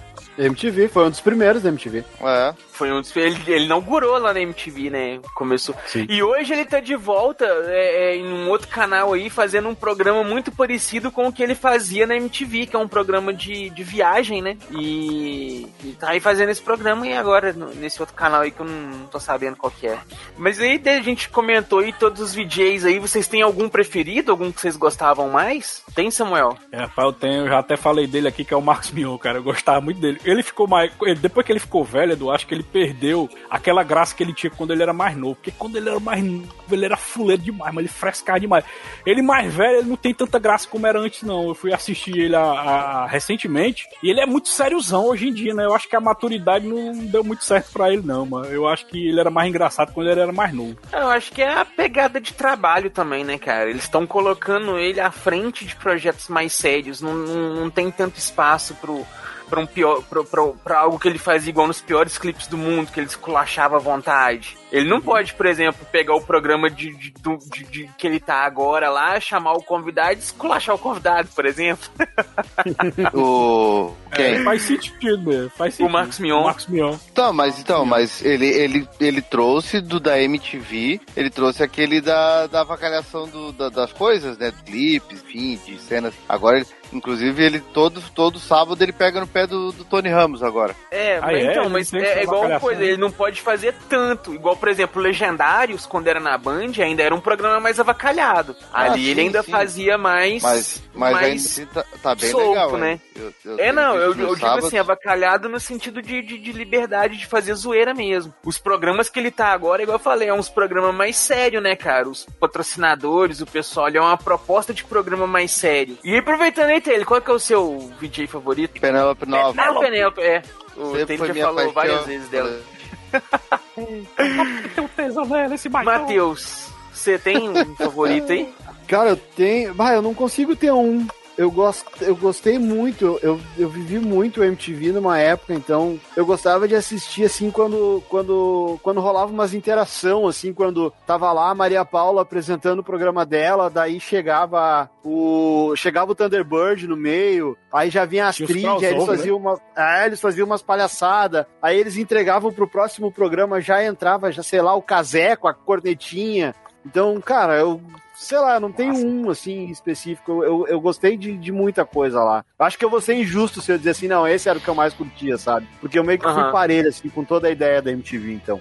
Pode crer. Eu ficaria, igual eu comentei aí, com o Thunderbird, que eu acho ele muito sensacional no, no jeito totalmente diferente dele. E, cara, mas infelizmente, né, galera, é aquela coisa. MTV chegou ao fim, não, não está mais entre nós, nos deixou órfãos aí, mas deixou um legado, né, cara? É muita coisa. Igual a gente comentou no começo, muitos youtubers aí hoje, eles têm algum, alguns trejeitos de apresentação, forma de apresentar o conteúdo, de apresentar a mídia, alguma coisa que veio aí da MTV, né? Puxou, chupinhou mesmo ali do, do da proposta da MTV. Ô, ô Edu, E- eu ah, ah, agora, permitiu eu vou falar o que eu falei, que eu queria falar. Comecei lá no início, que Aham. a MTV encerrou com um programa chamado O Último Programa do Mundo, que era a galera do Irmão do Jorel, os caras do, do Choque de Cultura, o Daniel Forlan, o Juliano, esses caras assim. E sempre que ah, o programa tava pra encerrar, eles diziam que aquele era o último, aquele era o último, né?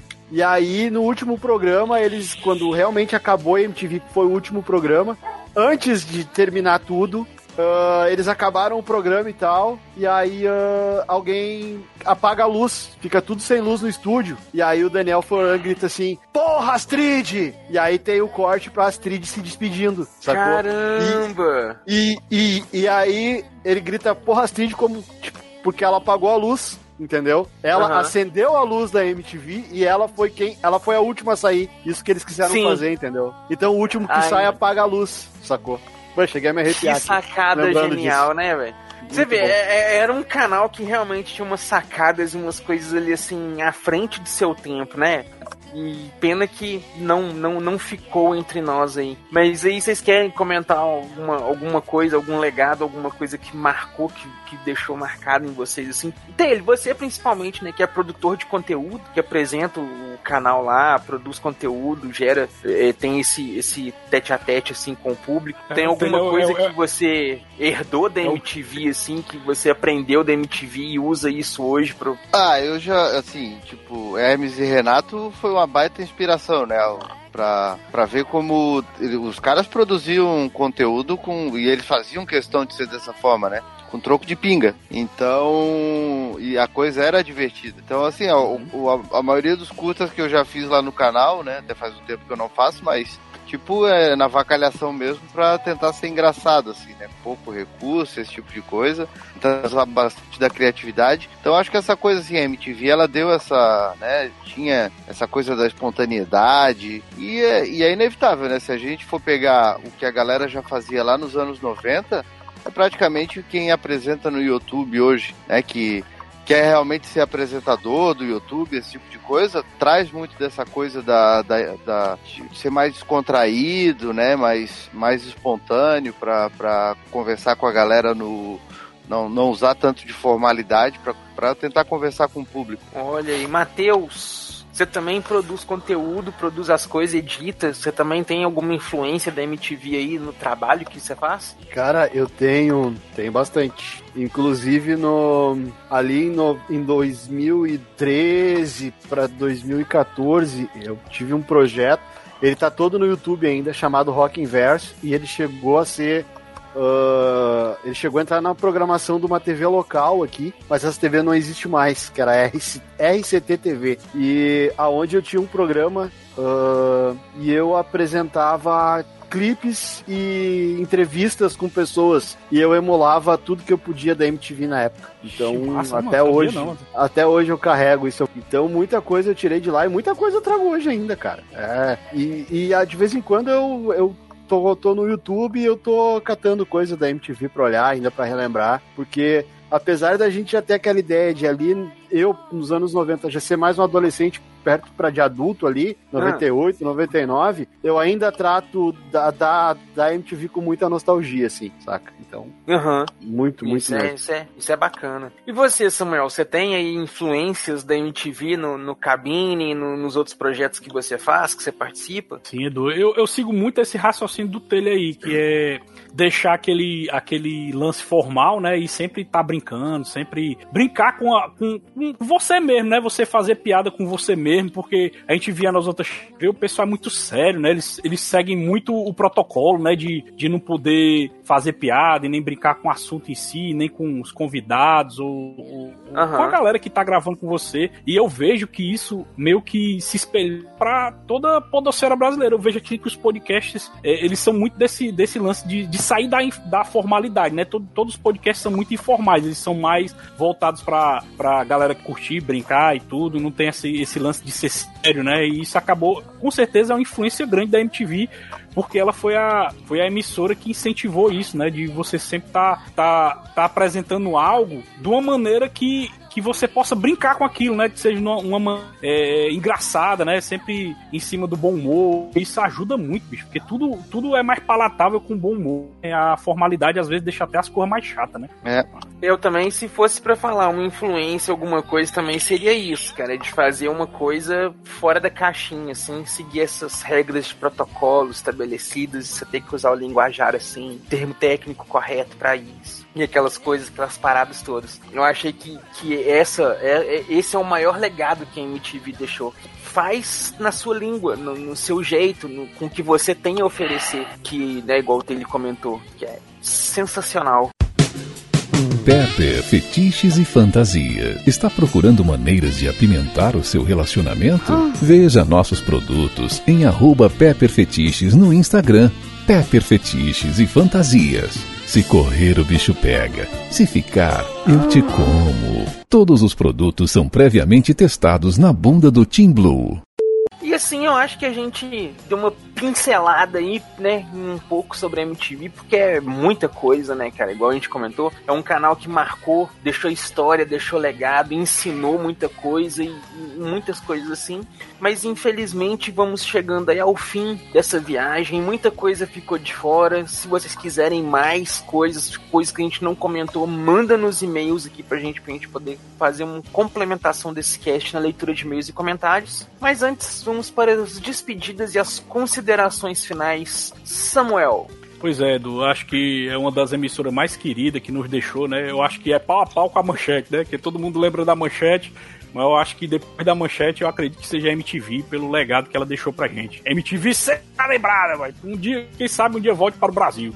Olha aí. É Matheus. Galera, muito legal, mais um cast com vocês. E vou aqui parafrasear, parafrasear o Conrado. Eu só me fodo nessa merda.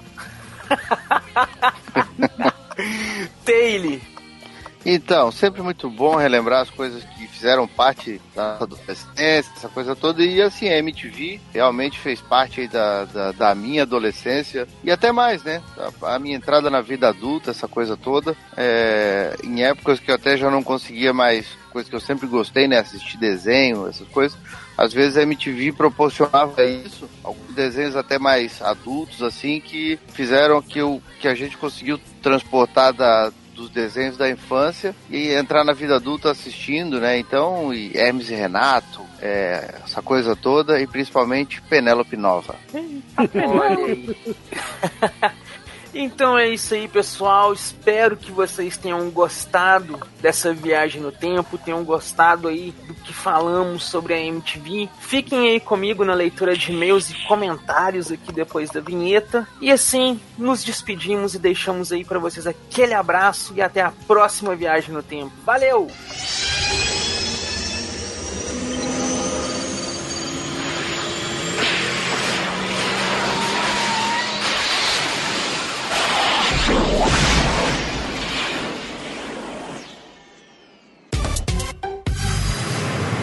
E-mails e recadinhos.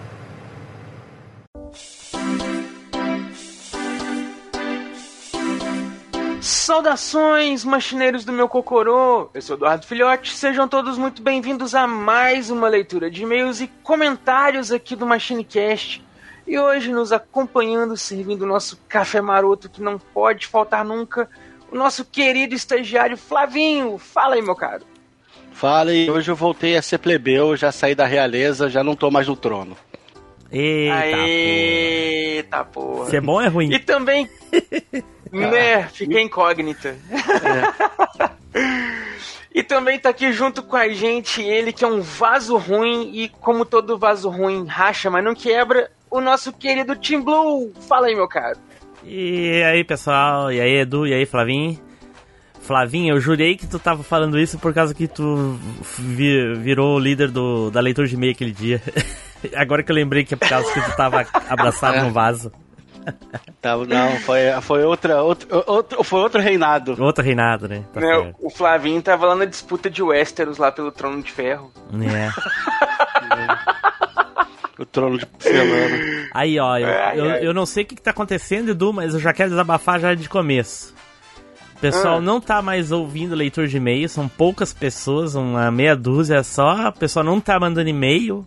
O pessoal não tá ouvindo cast, os downloads estão baixíssimos e é isso aí. Eu não sei o que tá acontecendo, mas tá acontecendo.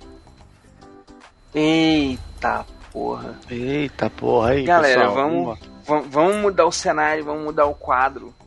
O negócio é o quê? Tá todo mundo aí é, é, em polvorosa com o fim do ano, ritmo acelerado, é todo mundo preocupado que tá todo mundo quebrando a pandemia em massa, o que que é?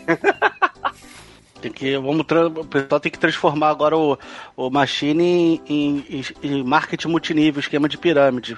Tem que passar pra seis, pra, pra esses passarem pra seis, pra depois passar É. pra seis. Tem que fazer isso, gente. né? Só que aí deu 666, aí vai acabar É. passando pro bode. vai sair falando em 6. Eu lembrei do seguinte, cara.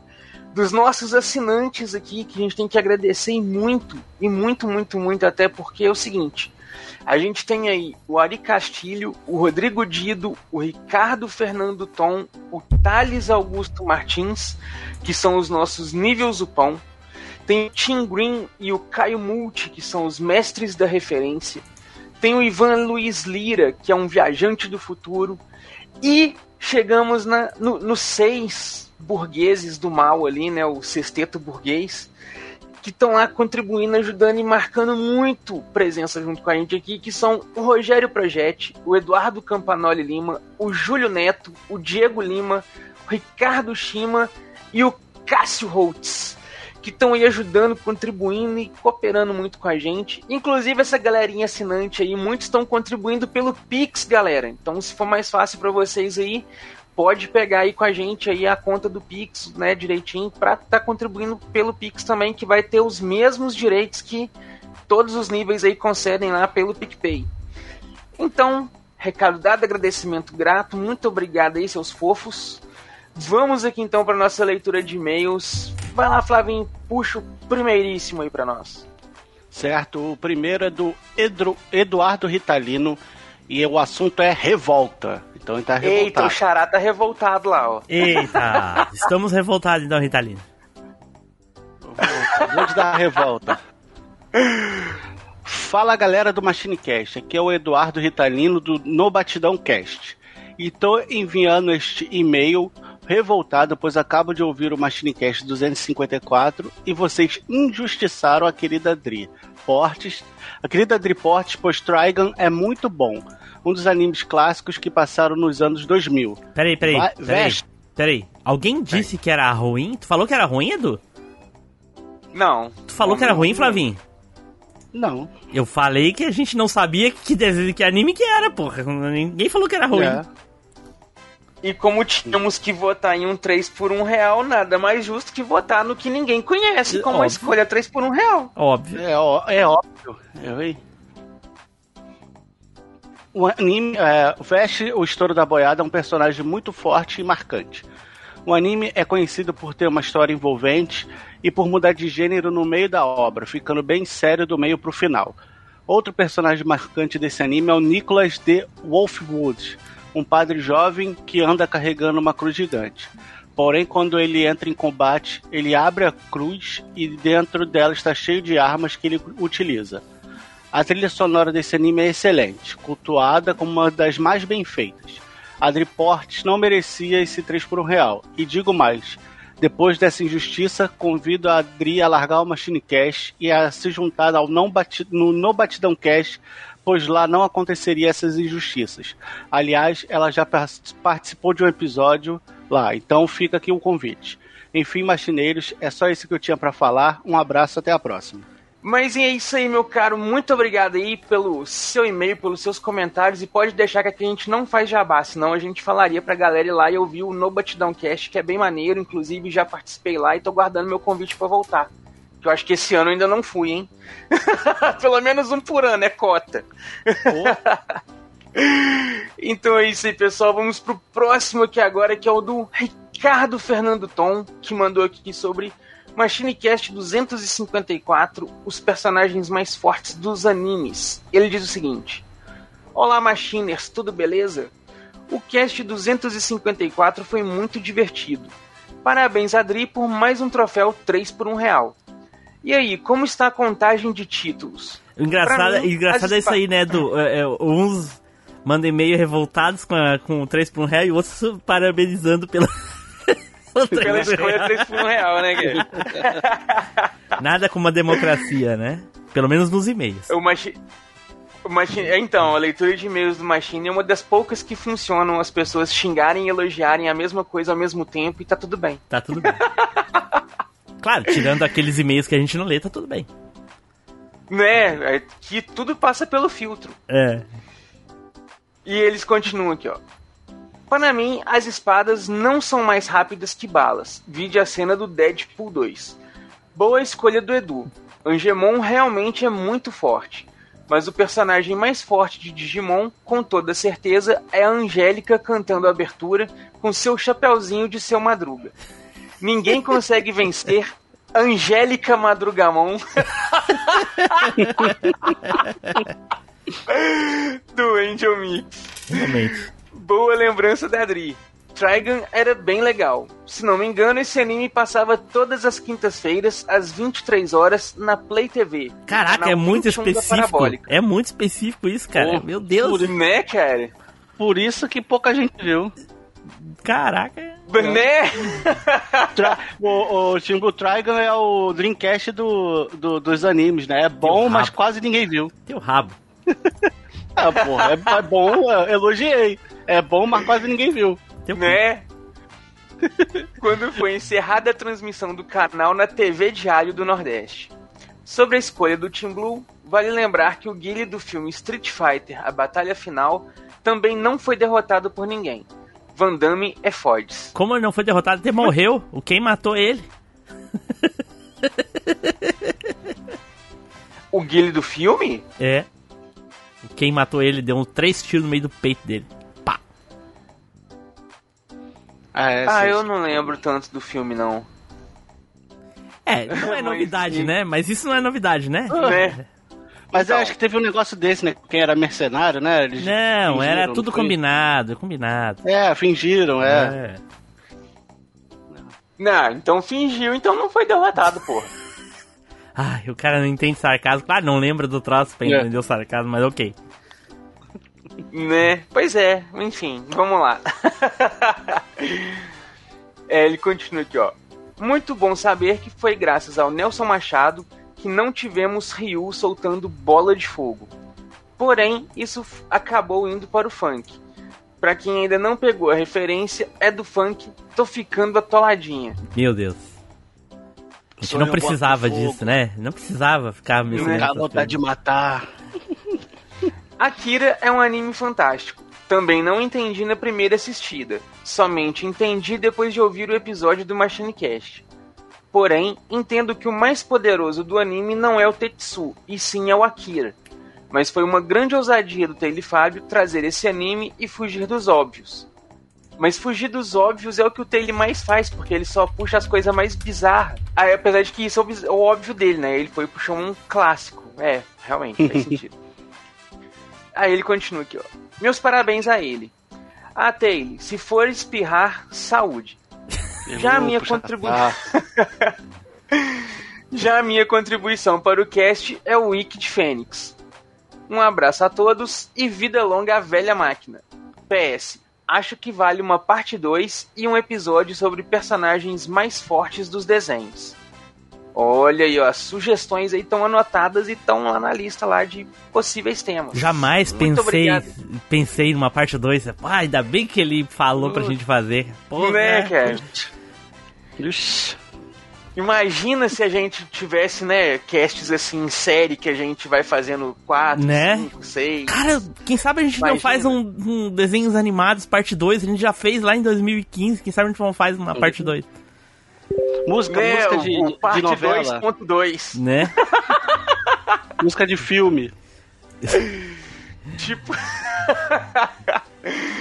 Mas é isso aí, meu caro. Muito obrigado aí pelo seu e-mail. Fica aí a nossa zoeira que não pode faltar. Não fique chateado com nós. Apesar de você ser nosso assinante, a gente zoa a si mesmo. Se ficar também, caguei.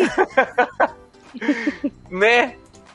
E agora a gente vai aqui então pro nosso próximo e-mail. Puxa aí, Flavinho. Não, esse, quem é? O do Rogério Project ali?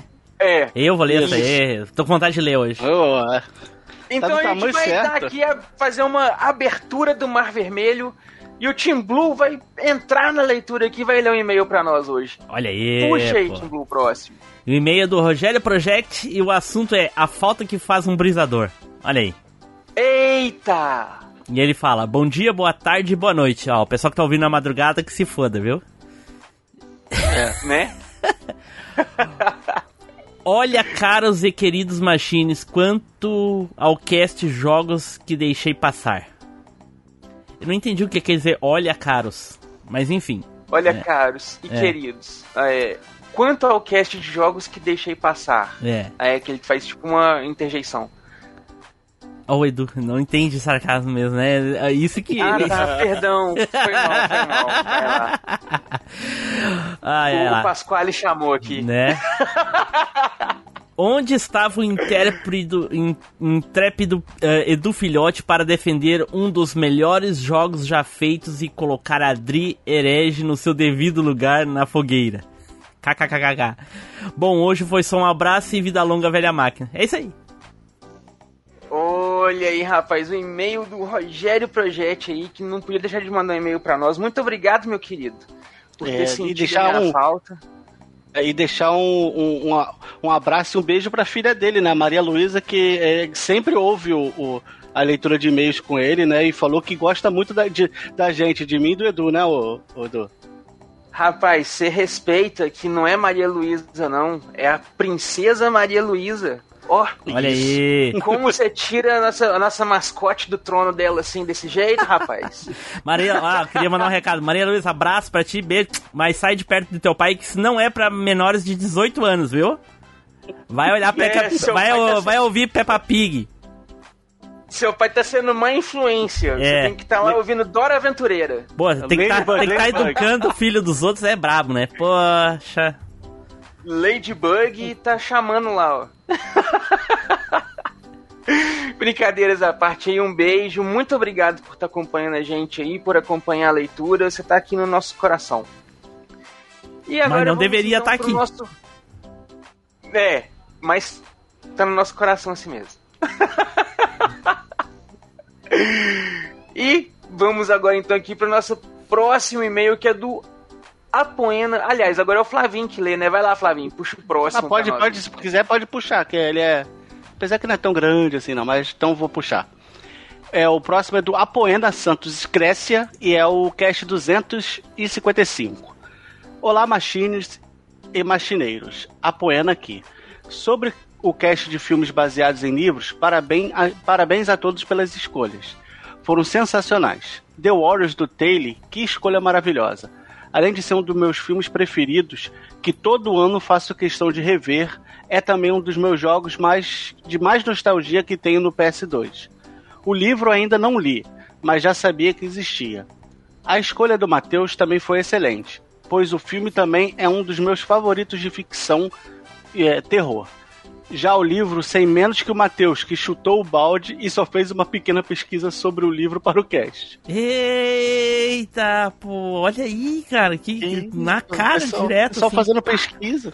Porra. Pessoal né? fazendo pesquisa, Pô, pessoal, mas, mas peraí. quiser- Mas peraí. Se, se ele fez uma pesquisa na Wikipedia, por exemplo, ele leu. Então conta. É, conta. Leu, a- leu o resumo. Ele É. leu o resumo do É. livro, né? Ah, o, o Edu viu o primeiro e o último Dragon Ball Super já conta como ter visto? Né? Primeiro e último episódio, né? Então conta, é. Tá bom. Então leu. O, o meio foi em visualização dinâmica. É, bom, em quatro vezes. tipo isso. Ai, ai. Cujo. Ah, vou continuar aqui. Ele continua aqui. Cujo e Christine, boas adaptações de Stephen King. Foram ótimas Como escolhas. é que é? apesar Boas adaptações de Stephen King. Caraca, ô Flavinho, nem eu. Ah, porra. Nem eu leria isso Stephen assim. King. Porra. Ah, mas é porque tá Stephen aqui. Stephen Ah, King, tá bom. A partir de hoje não vai. A partir de hoje vai ser Stephen King. Pronto. Né? Obrigado. Stephen King. Foram ótimas escolhas, apesar também de só ter assistido os filmes. Samuel e a moça convidada me deixaram curioso sobre os livros, pelo que ambos relataram que se passa nessas histórias dos livros. Agora a escolha só, do Edu. só, só rapidinho, Flavinho. A moça convidada é a Michelle lá do canal Café com Naftalina. Deem uma passadinha lá no canal dela também, que é bem maneiro. Isso porque a gente não faz jabá aqui, senão a gente falaria pra você ir lá se inscrever, comentar, dizer que chegou através Deixar do um Machinecast. like. é. Isso. Aí, como a gente não faz jabá, a gente também não pede pra deixar um like nem nada. Só passa Né. lá. Agora a escolha do Edu, entrevista com o vampiro, foi também sensacional, pois é o meu filme favorito do universo de vampiros. E tenho muitas boas lembranças do livro que me foi apresentado aos 13 anos por minha tia, que era fã da Anne Rice, e que futuramente eu vim apresentar o filme e depois presenteei com o livro a mãe da minha filha, que ficou fã das crônicas vampirescas. Parabéns a todos, ótimas escolhas. PS. Edu, Andrew Garfield e Tobey em Homem-Aranha sem volta pra casa. Aceita. Cara, eu vou ser sincero pra vocês. Eu já aceitei que essa vai ser a trollagem do século. Que quando as crianças estiverem estudando história lá em 2121, eles vão estar vendo lá assim, ó, lá no século 21 teve uma parada assim que uma, uma empresa de cinema especulou, não sei o que, deixou lá milhões de pessoas na expectativa e decepcionou todo mundo no cinema, trollando todo mundo. Vocês vão ver só. Eu só quero. Eu Vai só, ser algo assim. eu só quero dizer que eh, essas pessoas, todas elas têm que ser chacoteadas, tem que rir delas e chamar todos de idiotas, porque em nenhum momento a Sony falou alguma coisa sobre Aranha Verso. Isso é tudo criado por fã, tudo criado por. por, por por youtubers, ah, criadores de conteúdo e influencers do caralho você quer saber? né? Até falar sobre a Aranha Verso, ela falou. E foi lá e fez o filme dela. E tá lá e ganhou, inclusive, premiação no Oscar. Então, tá lá, quer ver o Aranha Verso? Tá lá, ó. Homem-Aranha, é, Miles Morales no Aranha Verso. Tá lá. Esse é o Aranha Verso. É, Agora, porque não no, do, do no- filme, não. É, Homem-Aranha 3, quando? Diz, mostrem uma nota de- da, da Sony falando, ah, vai ter três Homem-Aranha, o Tom Maguire. Não tem, cara, não confirmaram, nunca confirmaram isso. Nunca falaram nada. Tudo criado por fã. E, e tudo, o pessoal tudo querendo o Andrew Garfield, Tom Maguire e, e a gente querendo o Leopardon e o emissário do demônio, que é o Homem-Aranha japonês, né? Né, rapaz? Sem Spider-Man e, e Leopardon, pô, Não dá.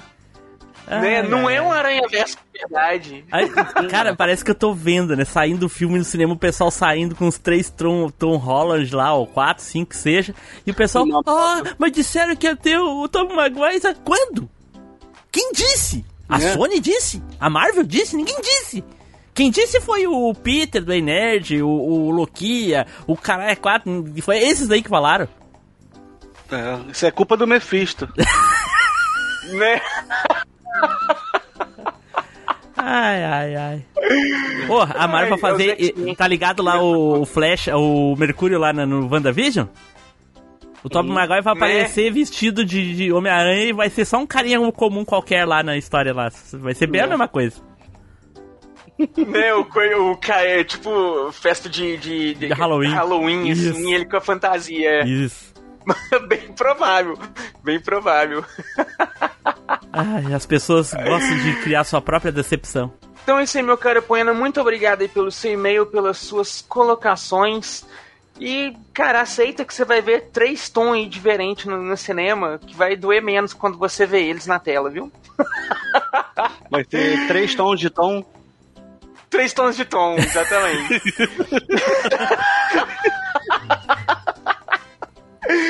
Então é isso aí, pessoal. Muito obrigado a todos vocês que nos acompanharam até aqui, que acompanharam o cast. Espero que tenham gostado dessa leitura de e-mails e comentários e também da viagem no tempo, porque já sabem, né? Nos vemos aí pela próxima viagem no tempo. Valeu!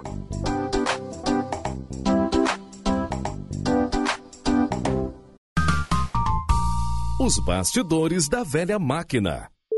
Pior que eu sou burro, que eu não peguei, eu não peguei o xixi, ó, mano. Eu não peguei. Não pegou ainda, não? Peguei não. Quer uma máquina É. minha? Ah, que eu entendi. Eu tô com. Eu tô com. Eu tô com. É tô porque com máquina minha, de- máquina minha não, não é tomar na minha, baitolo. Ô, Matheus, tu sabias que o Samuel anda caminhando um bocado aí, né? Pra ver se emagrece um pouco, né? É mesmo? É, mano, pra tirar, viu, viu, Tênis? Pra tirar o bucho quebrado, viu? Até- Ele corre ou só pergun- caminha? Até ia perguntar pra ti se tu mais caminha na segunda ou só caminha na segunda. Eu quero saber se alguém já tá gravando essa galinhagem toda. Tá, tá, beleza. Tá.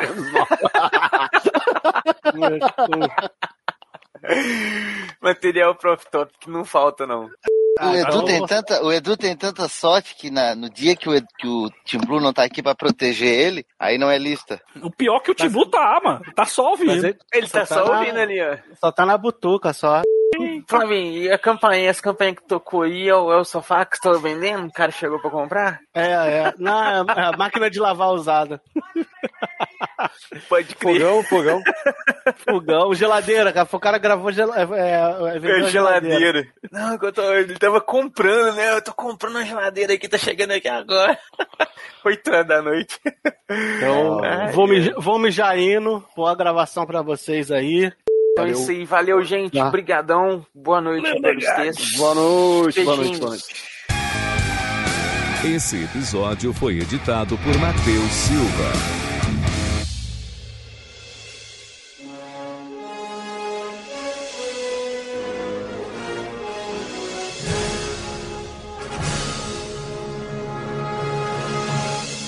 Estamos encerrando mais um MachineCast. Se você voltou no tempo, mande um e-mail para contato@machinecast.com.br.